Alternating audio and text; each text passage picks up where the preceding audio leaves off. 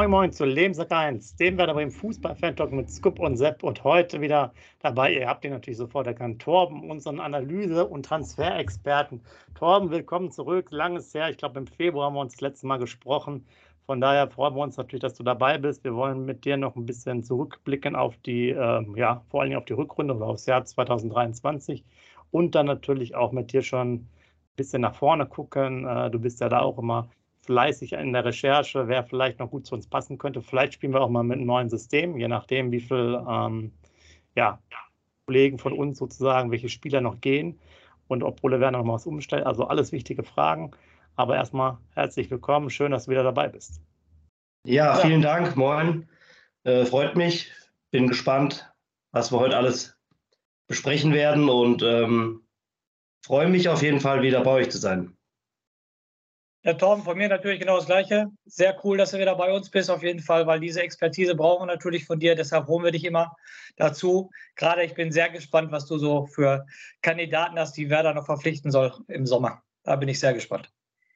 Genau, bevor wir das machen, aber kommen unsere Meinung zur Rückrunde kennen ja die meisten äh, Zuhörer schon ganz gut. Deswegen will ich gerne mal mit dir, äh, du bist ja auch jemand, der jetzt mal einen kleinen Monolog führen kann von ein paar Minuten, mal starten. Das Jahr 2023 oder die Rückrunde dann ja ähm, im Speziellen.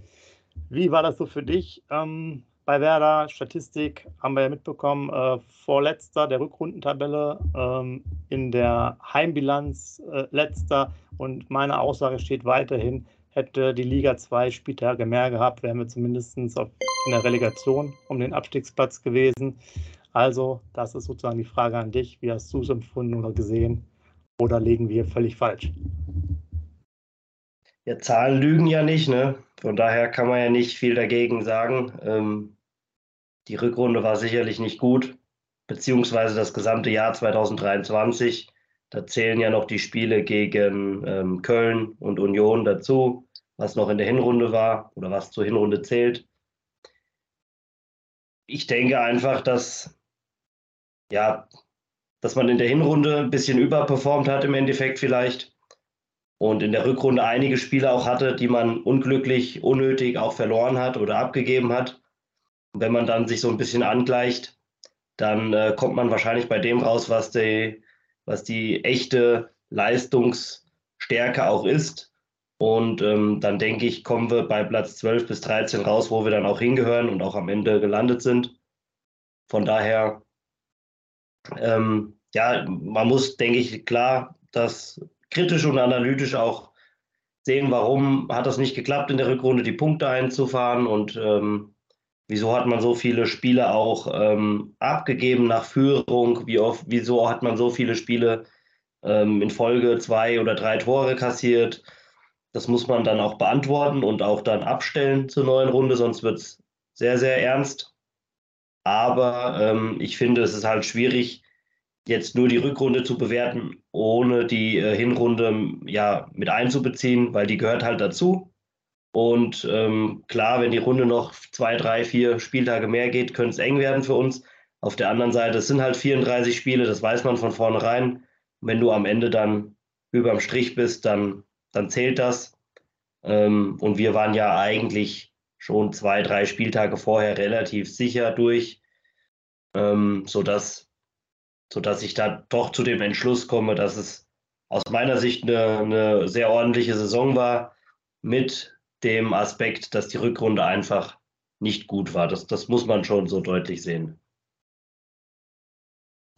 Hattest du denn auch das Gefühl, ähm, dass wir zum Beispiel bei der Hinrunde eher sozusagen nachlegen konnten, auch konditionell, siehe auch diese guten Erfolge noch in den letzten Minuten. Also da hatten wir so ein bisschen Spirit auch aufgebaut, dass wir nochmal ähm, ja, ab der 85. erst richtig Gas geben.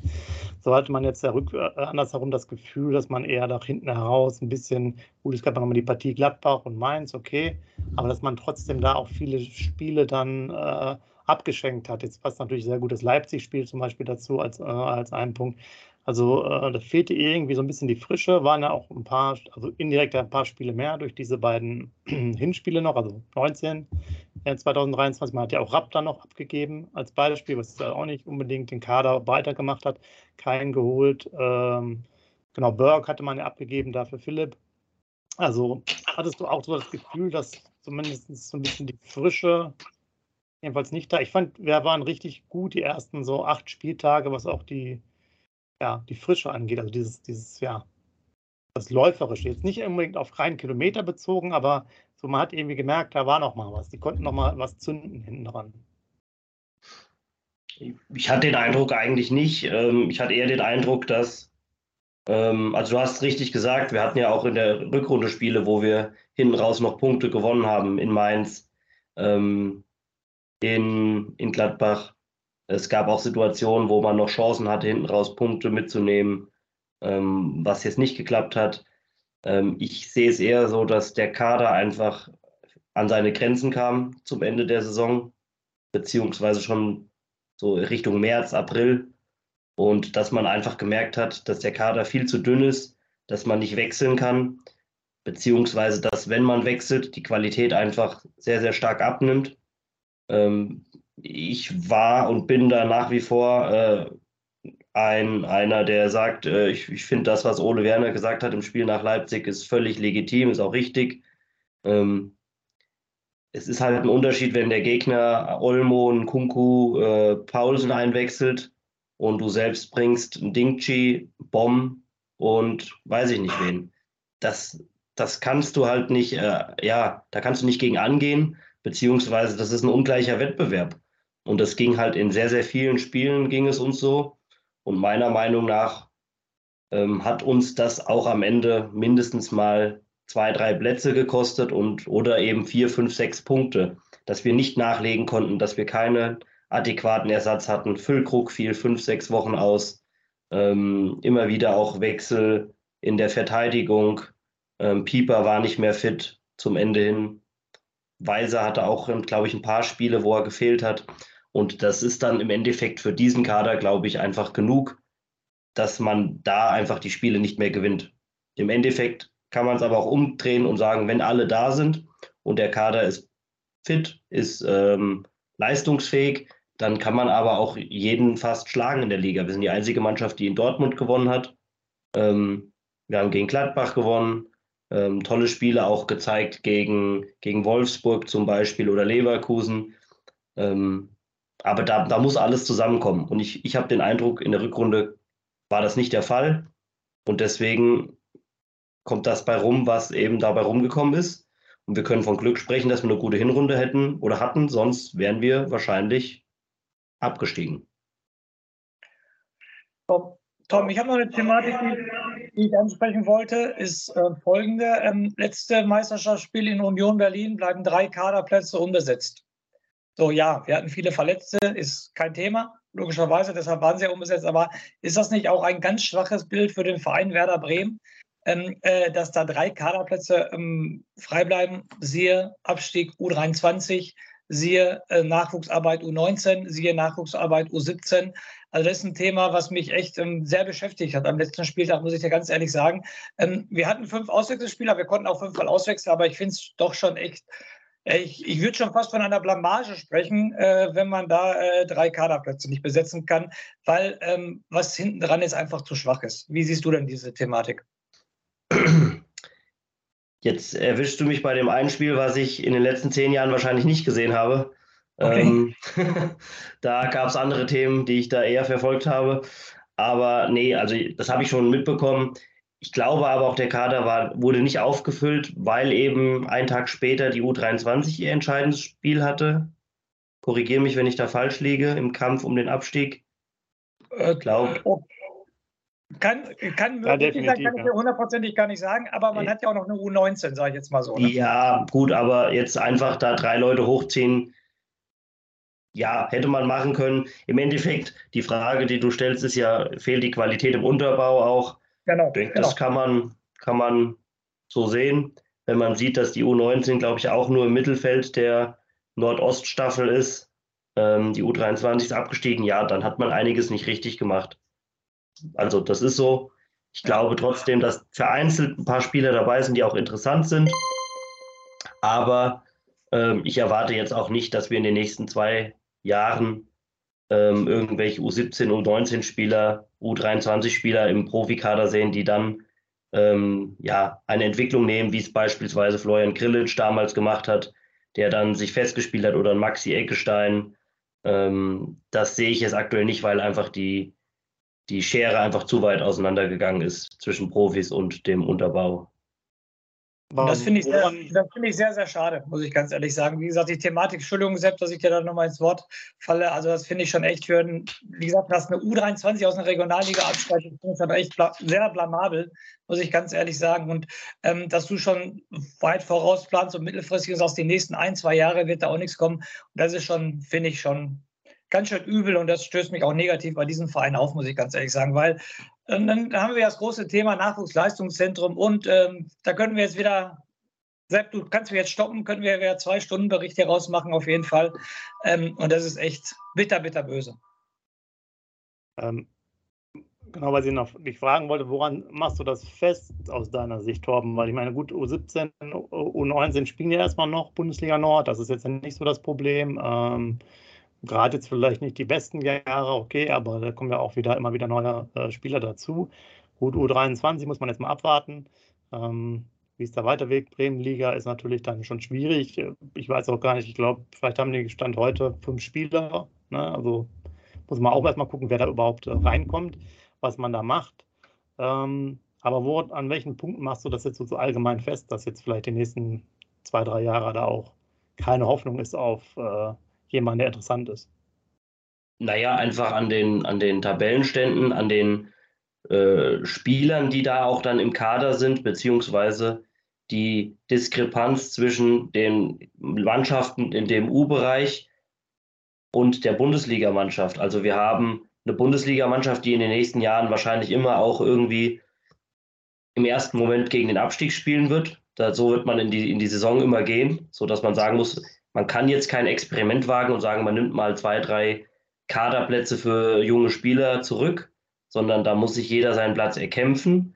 Ähm, wenn du aber Bremenliga spielst, äh, dann wirst du in der Regel kein, keine Option für die Bundesligamannschaft sein, weil die Qualität einfach viel zu groß oder der Unterschied ist viel zu groß. Es sind ja äh, drei, drei Ligen auseinander, ähm, drei, vier Ligen auseinander und das, das kannst du gar nicht auffangen. Ähm, von daher wirst du das, denke ich, jetzt erstmal nur hinbekommen, wenn du junge Spieler ähm, verleihst, äh, jetzt sich ein Jascha Brandt oder wer auch immer, ich weiß nicht, wer da vielleicht noch so im, im, im, im Fokus ist der Profis, der auch zuletzt immer mal mittrainiert hat oder mal bei einem Trainingslager dabei war. Das sind so Spieler, ich glaube, die musst du jetzt ausleihen, die müssen mindestens Regionalliga, wenn nicht dritte Liga spielen, damit sie Spielpraxis sammeln auf einem guten Niveau. Ansonsten wirst du die überhaupt nicht ranführen können weil du hast im Profikader 20, 23 Spieler, die auf Bundesliga-Niveau spielen und die werden sich nicht den Rang ablaufen lassen von, von einem Oberligaspieler und der wird das auch gar nicht schaffen. Das ist illusorisch. Ähm, ja, ernüchtert schon mal hier das, das, erste Fazit, was natürlich das ganze Thema äh, angeht. Du hast es ja so ein bisschen angesprochen. Ähm, wir haben jetzt ja den, die, die Kaderstruktur äh, auch jetzt, glaube ich, jetzt für die Zukunft eher wohl aufgebaut. Das werden, werden wir jetzt, glaube ich, auch im, äh, bald das mal ein bisschen ansprechen. Richtung, wir holen vielleicht wieder Spieler, die eine gewisse Erfahrung haben, die ein gewisses Alter haben, die vielleicht irgendwo alters, mal um so eine kleine Struktur aufzubauen, zwischen vielleicht 23 oder 24 bis 29 oder 30 sind. Und mit denen werden wir unseren Weg jetzt erstmal machen und das ganze Thema äh, zumindest Talente in der Spitze zu integrieren, wird wahrscheinlich, wie du sagst, eher äh, ins Hintertreffen kommen. Zudem muss man ja auch sagen, deswegen wollen wir gerne auch noch ein bisschen drüber reden. Äh, U17 Europameisterschaft ist zwar keiner von Werder Bremen dabei. U21 ist es, glaube ich, auch eine Europameisterschaft. Es ist keiner von Werder Bremen dabei. Sieht man natürlich jetzt auch dann bei der Nationalmannschaft, äh, dass da kein, kein zumindest in der Spitze kein überragender Spieler da ist. Es gibt auf der Torwartposition, glaube ich, mit Mio Backhaus noch jemanden, der auch dann äh, für Japan noch mitspielen könnte. Ähm, aber auch in der U18, glaube ich, ne, ist er gerade aktiv oder U19. Ähm, eine Woche für Deutschland. Also vielleicht der einzige, der noch ein bisschen so interessant sein könnte. Wobei, da muss man ja auch die Relation äh, sehen. Blockmann war ja auch ein großes Talent damals, weiß ich noch. Äh, viel Bohai drum gemacht. Er hätte nie eine Chance bekommen. Und äh, die Streitigkeiten rund um die Torwartposition kennt ihr beiden ja. also das war natürlich auch irgendwie was. Und wenn wir dann mit, mit dem Fabio noch jemanden haben, der als außergewöhnlich gilt und wie wir jetzt nochmal vor dem Gespräch ja geguckt haben, irgendwie äh, zweimal zwei Minuten gespielt hat und halt einen Einsatz in Gladbach, ist es natürlich dann auch schwierig ne? in der Zukunft, dass da größere Talente äh, bei Werder heranwachsen. Was ist denn jetzt, um mal vielleicht ein Thema aufzumachen, weil ich jetzt so einen Monolog erzählt habe, um hier eine Frage zu stellen? Äh, ja, wenn man nicht aufsteigt nächstes Jahr in der Bremenliga, also in die Regionalliga, meldet es dann die Mannschaft U23 direkt ab? Ich glaube nicht, aber ich habe da auch wenig Einblicke, wie die Planungen laufen. Ähm, ich denke, Ziel sollte sein, dass man schnellstmöglich wieder aufsteigt und dass man sich im oberen Drittel der, der Regionalliga auch dann ähm, festsetzt. Ähm, ja, man muss, denke ich, das ganze Thema einfach jetzt überdenken. Ich, ich habe, wie gesagt, wenig Einblick, was die Perso Person angeht, die da im, im NLZ auch ähm, oder, oder auch in der sportlichen Leitung da den Hut aufhaben. Ähm, vielleicht muss man da auch mal Veränderungen vornehmen. Vielleicht muss man überdenken, ob, ob die Auswahl der Trainer ähm, die richtige ist. Das ähm, obliegt aber nicht mir. Ich glaube, da werden die Herren sich schon Gedanken machen. Ich hoffe einfach, dass sie sich die richtigen Gedanken machen, die richtigen Schlüsse draus ziehen und dann mit vielleicht Personalien wie einem Jans, der ähm, jetzt vielleicht auch in dem Bereich dann noch mehr Verantwortung übernimmt, so wie ich das verstanden habe, soll der ja auch im, Aufbaubereich, Jugendbereich dann ähm, Recruiting-Sachen mit vorantreiben und ähm, ja, vielleicht, vielleicht ist das jemand von außen, der das ein bisschen entkrustet und dass wir da einfach neue Strukturen aufbauen, weil ich glaube, das braucht's. Ähm, und sind wir ehrlich, wenn die, wenn die Profis dieses Jahr nicht äh, alles ähm, ja, in den Schatten gestellt hätten mit ihrer Leistung, sondern vielleicht auch wie Schalke wieder runtergegangen wäre oder letztes Jahr gar nicht hochgekommen wäre, dann hätte man ein katastrophales Fazit. Ähm, auf sportlicher Ebene. Und so ist es ähm, ja vielleicht so ein bisschen nigiert, aber das, das darf auf jeden Fall, glaube ich, kein, kein Zustand sein, der sich äh, dauerhaft so festsetzt, sondern da muss man definitiv wieder nach oben kommen und dann auch äh, die, diese Jugendausbildung und die, die Spielerausbildung in Bremen äh, als Top 1 haben. Ja, Tom, dann mache ich mal dann mache ich mal einen anderen Themenblock jetzt auf. Ähm, was sind denn für dich so für die Saison 22, 23 die Gewinner und die Verlierer der Saison bei Werder Bremen? Na, ihr zumindest auf jeden Fall seid die Gewinner mit eurem Podcast, Videocast, wie auch immer. Das ist nett zu hören. Vielen, vielen Dank. ich, ich, ich habe mir das Video angesehen, äh, das letzte von euch mit dem Dirk. Ja. Super, sehr schön, sehr viel Spaß gemacht. Ähm, ja, nein, ich, ich glaube, ähm, Gewinner gibt es viele. Also nüchtern betrachtet muss man sagen, Ole Werner ist in seiner ersten Bundesliga-Saison, er hat es er überstanden. Ich glaube, es gibt viele Trainer, die äh, das nicht schaffen, die in, in, der ersten Saison dann auch entlassen werden, ähm, die dem Druck nicht standhalten. Ähm, er hat es geschafft als jüngster Bundesliga-Trainer derzeit, ähm, dass, er, dass er die Mannschaft zum Klassenerhalt führt. Ähm, er war auch meiner Ansicht nach jederzeit Herr der Lage, auch wenn es Situationen gab, wo man gedacht hat, boah, es wird echt schwer zuzugucken. Aber ähm, trotzdem finde ich, hat er das im Endeffekt gut gemacht. Ähm, ich finde auch, muss man auch sagen, wir haben oftmals über sie, ähm, ja, oder wir haben sie kritisiert, Frank Baumann, Clemens Fritz, die, haben, die gehören da für mich dazu. Die haben auch einen guten Job gemacht. Ähm, die haben wenig finanziellen Spielraum letzten Sommer gehabt, haben mit Jens Day einen Spieler geholt, wo man so zur Hälfte gesagt hat, hm, wird das was oder nicht? Ich glaube, am Ende der Saison kann man sagen, ähm, man kann verstehen, warum man den Spieler geholt hat und ähm, der verspricht noch ein bisschen Potenzial. Könnte sicherlich ein interessanter Spieler werden für die Zukunft.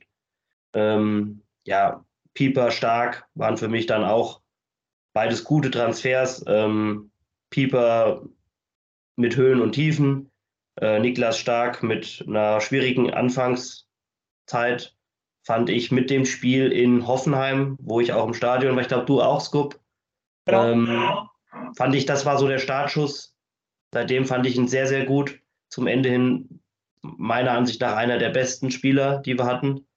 Ähm, von der Leistung her, von der, von der Sicherheit, die er gegeben hat und auch von der, von der Ausstrahlung. Er hat auch Fehler gemacht, aber ähm, er hat, fand ich, immer was ausgestrahlt. So eine Routine, so eine gewisse Verantwortung, Führungsqualität, das fand ich richtig gut.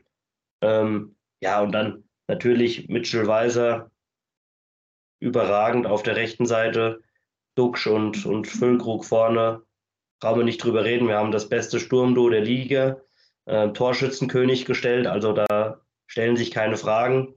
Ähm, Wenn es darum geht, Verlierer ist ja immer so ein böses Wort. Äh, ich finde, es gibt ein paar Spieler, die haben den nächsten Schritt nicht so gemacht. Da gehört natürlich Marco Friedl dazu. Das muss man aber auch, glaube ich, ihm eingestehen, dass er halt noch ein junger Spieler ist, der vielleicht auch mit der Kapitänsbinde dann den Fokus noch mehr auf Ordnen, auf Koordinieren, auf, auf äh, Kommunikation gelegt hat und dann vielleicht so den eigenen, die eigentliche Leistung bisschen in den Hintergrund gerückt ist. Ähm, ich hoffe, dass er im zweiten Jahr jetzt eine bessere Leistung bringt. Ich traue es ihm prinzipiell zu. Ähm, aber da muss er sicherlich noch ein bisschen draufpacken. Ebenso äh, Romano Schmid. Mm, das zündet noch nicht so richtig. Ähm, da wünsche ich mir auch, dass dass er einfach eine feste Position bekommt und da öfters spielt. Dann muss er aber auch mehr rumkommen, das ist auch ganz klar. Ähm, apropos, da muss mehr rumkommen, Leonardo Bittenkurt. Finde ich auch zu wenig, wenn man, wenn man 20 Spiele, naja, so lala spielt und dann ähm, ja, mal ein Tor schießt in Leipzig und sich feiern lässt, als hätte man den Weltpokal gewonnen. Ähm, ist vielleicht von der Mentalität ein wichtiger Spieler und in der Kabine sicherlich auch. Aber das ist ein Spieler, der wird es in der neuen Saison schwer haben im Mittelfeld. Ähm, und da bin ich mal gespannt, wie man das löst. Ansonsten, ja, ähm, Anthony Jung fand, hätte ich ihm nicht zugetraut, dass er die Leistung bringen kann in der Bundesliga. Ähm, ist jetzt nicht überragend gewesen, aber sicherlich sehr stabil. Und so neben dem Platz würde ich sagen, Niklas Schmidt ähm, mit all dem, was er da persönlich auch durchgemacht hat und durchmacht, ist das, finde ich, eine ganz, ganz tolle Geschichte und ja, dem gebührt sehr viel Respekt, dass er das so alles offen, auch transparent ähm, kundtut und trotzdem seine Leistung bringt. Und ich glaube, also das Tor gegen Bayern war das, dieser Weitschusstreffer in den Knick, also da hat, glaube ich, jeder Fußballfan ist ihm das Herz aufgegangen. Das gönne ich ihm von Herzen und ich freue mich einfach über jedes Spiel, das er spielt. Ähm, traue ihm auch zu, dass er nächstes Jahr auch seine Einsätze bekommt und ja, das sind so für mich so die, die Charakter oder die Köpfe der, der Saison. Da möchte ich zu zwei äh, nehmen. Die erste Sache ist auf jeden Fall ähm, äh, Mitchell Weiser. Ja, Gewinner der Saison, aber bitte nur offensiv. Ne? Also das will ich nochmal hier betonen für uns alle drei. Ne? Also defensiv sehr, sehr ausbaufähig, möchte ich sagen. Also ich kann mich an zwei, drei Tore erinnern, die ja mitverschuldet meiner Meinung nach. Dann Thematik Romano Schmidt, Marco Friedl, finde ich sehr interessant, wie Ralf Rangnick reagiert hat. Ne? der halt Marco Friedl nur im erweiterten Aufgebot hat und Romano Schmid sofort mitgenommen hat für die österreichische Nationalmannschaft. Und natürlich ähm, ganz wichtig, worauf ich auch noch zu sprechen muss, ist ähm, Niklas Schmidt, äh, nicht nur wegen des Tores gegen Bayern, also die ganze Situation mit seinen Depressionen, wie er damit umgegangen ist und so weiter und so fort. Da muss man echt schon, wie wir so schön sagen, selbst sagen wir ja, ne, wir dürfen hier nicht den Menschen beurteilen, sondern nur den Spieler. Nur da da dürfen wir ein bisschen den Menschen beurteilen, weil wir ja mitbekommen haben, was er, wie er gelitten hat, wie er sich aus diesem Tal rausgekämpft hat und so weiter und so fort. Da muss ich sagen, so der steht bei mir auch ganz oben an der Spitze als Gewinner der Saison. Ganz ehrlich. Also da Hut ab vom Niklas Schmidt. Respekt. Den ihr überhaupt nicht äh, erwähnt habt, jetzt mal vielleicht mit ähm, ausbaufähigen Themen, wäre Kollege Velkovic aus meiner Sicht gewesen der äh, auch durchaus jemand ist äh, mit der Erfahrung, WM-Teilnehmer, wo man sagen kann, ja, ist jedenfalls nicht jemand, der jetzt einen großen Ausschlag immer bei den Spielen macht. Ab und zu mal eine solide Leistung, aber nicht viel mehr. Und Torben, was ich mir dann noch mal, äh, was mich noch interessieren würde, Video, auch wenn du, wenn es wenige Einsätze waren, wie du halt Liebe Kenne noch gesehen hast. Äh, mit den Spielminuten, die er hatte. Also zu Velkovic, ich finde, da ist alles gesagt, auch meiner Meinung nach ähm, muss man sich da auch mal anders orientieren. Beide, man dreht sich da so ein bisschen im Kreis. Ähm, die Leistungen werden nicht so viel besser und ähm, wir haben mit Stark, mit Friedel und mit, ähm, mit Pieper drei mindestens genauso gute Innenverteidiger, mit Chiarodia, einen, der nachkommen will. Ich, ich, ich fände es gut, wenn man sich da verändert. Ich glaube auch, dass Velkovic selbst ähm, das gut tun würde, in einer Liga zu spielen, wo vielleicht dieses Tempo nicht so ganz ähm, sein, oder sein, sein Tempoproblem nicht so ganz zum Schein kommt. Ähm, ich meine, kicken kann er ja, er spielt auch gute Diagonalbälle, aber ich habe da immer so ein bisschen, bisschen Bauchschmerzen in den letzten anderthalb, zwei Jahren. Und insgesamt war das dann, glaube ich, einfach öfters eine eher durchwachsene Saison als eine richtig gute Saison. Und ich glaube, persönlich kann man gegen ihn nichts sagen, ist ein ganz tadelloser Junge, aber sportlich würde ich mir wünschen, dass es da einfach auch mal zu einem Wechsel kommt. Ähm, und zu Lee Buchanan, ähm, ja, ich glaube, der braucht noch Zeit. Ich habe bei ihm immer so das Gefühl, der muss die Schäume ablegen. Ist immer alles so vorsichtig und so, so lieb wirkt das alles so freundlich und ich würde mir wünschen, dass er einfach ein bisschen mehr Aggressivität in sein Spiel reinbringt, sowohl im Zweikampf als auch im Spiel nach vorne. Ist oftmals, wenn er den Ball bekommt, fehlt mir so ein bisschen diese offene Stellung, dass er mit dem ersten Kontakt direkt in die Tiefe gehen kann, dass er auch mal mit Tempo in so ein 1 gegen 1 geht, sondern das ist oftmals abstoppen, dann notfalls wieder zurück zum Innenverteidiger passen, dann werden zwei, drei Flanken reingeschlagen. Ähm, er macht prinzipiell eigentlich einige Sachen ganz ordentlich, aber ich würde mir da einfach ein bisschen mehr Zug, mehr, mehr ja, Aggressivität einfach wünschen in allem, was er, was er, was er macht. Und das ähm, kommt vielleicht aber auch nur, wenn er Spielpraxis hat. Die bekommt er hier nicht. Deswegen könnte ich mir vorstellen, dass er im Sommer auch ähm, durch eine Laie oder durch einen festen Wechsel den Verein verlässt. Ich fände beides nicht unrealistisch. Ähm, von daher schauen wir mal, was passiert. Sicherlich wäre eine Laie ganz gut, dann hätten wir noch eine Möglichkeit, ihn trotzdem irgendwann einzubinden.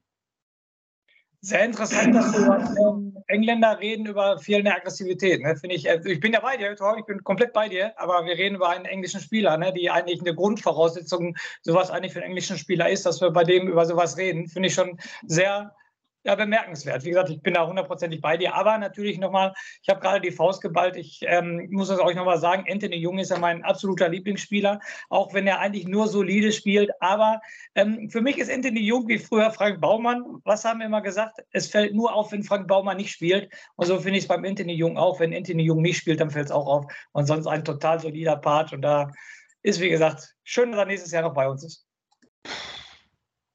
Ja, der Thron, auf den du ihn da hiefst, der ist schon ganz schön hoch, muss ich sagen. Ich habe auch meine subjektive Meinung auf jeden Fall. Ja, ja, das darfst du ja haben. Den will ich dir gar nicht abnehmen. Genau, und das, obwohl du noch gar kein Autogramm oder ein Trikot oder sonst was geschenkt bekommen hast. Also äh, völlig, völlig subjektiv.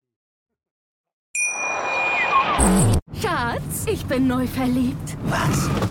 Da drüben. Das ist er. Aber das ist ein Auto. Ja, eben. Mit ihm habe ich alles richtig gemacht. Wunschauto einfach kaufen, verkaufen oder leasen. Bei Autoscout24. Alles richtig gemacht. Wie baut man eine harmonische Beziehung zu seinem Hund auf? Puh, gar nicht so leicht. Und deshalb frage ich nach, wie es anderen Hundeeltern gelingt, beziehungsweise wie die daran arbeiten.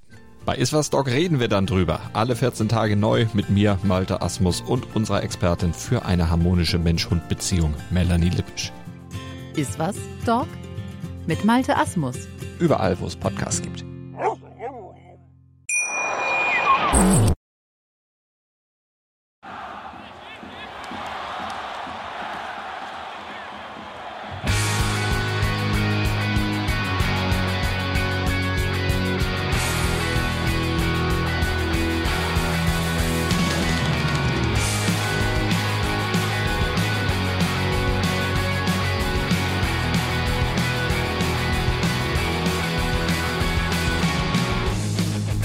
Weserstrand.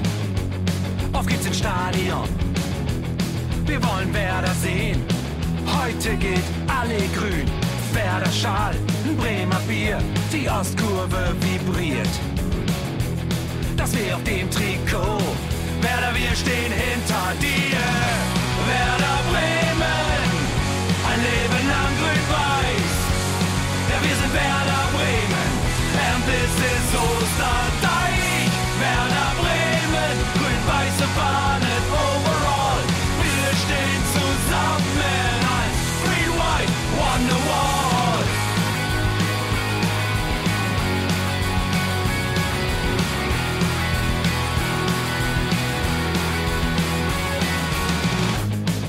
haben wir erlebt, wo der Fluss den Bogen macht.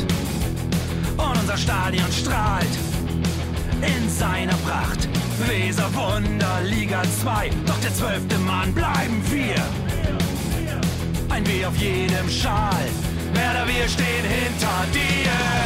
Werder Bremen, ein Leben lang grün-weiß. Ja, wir sind Werder Bremen,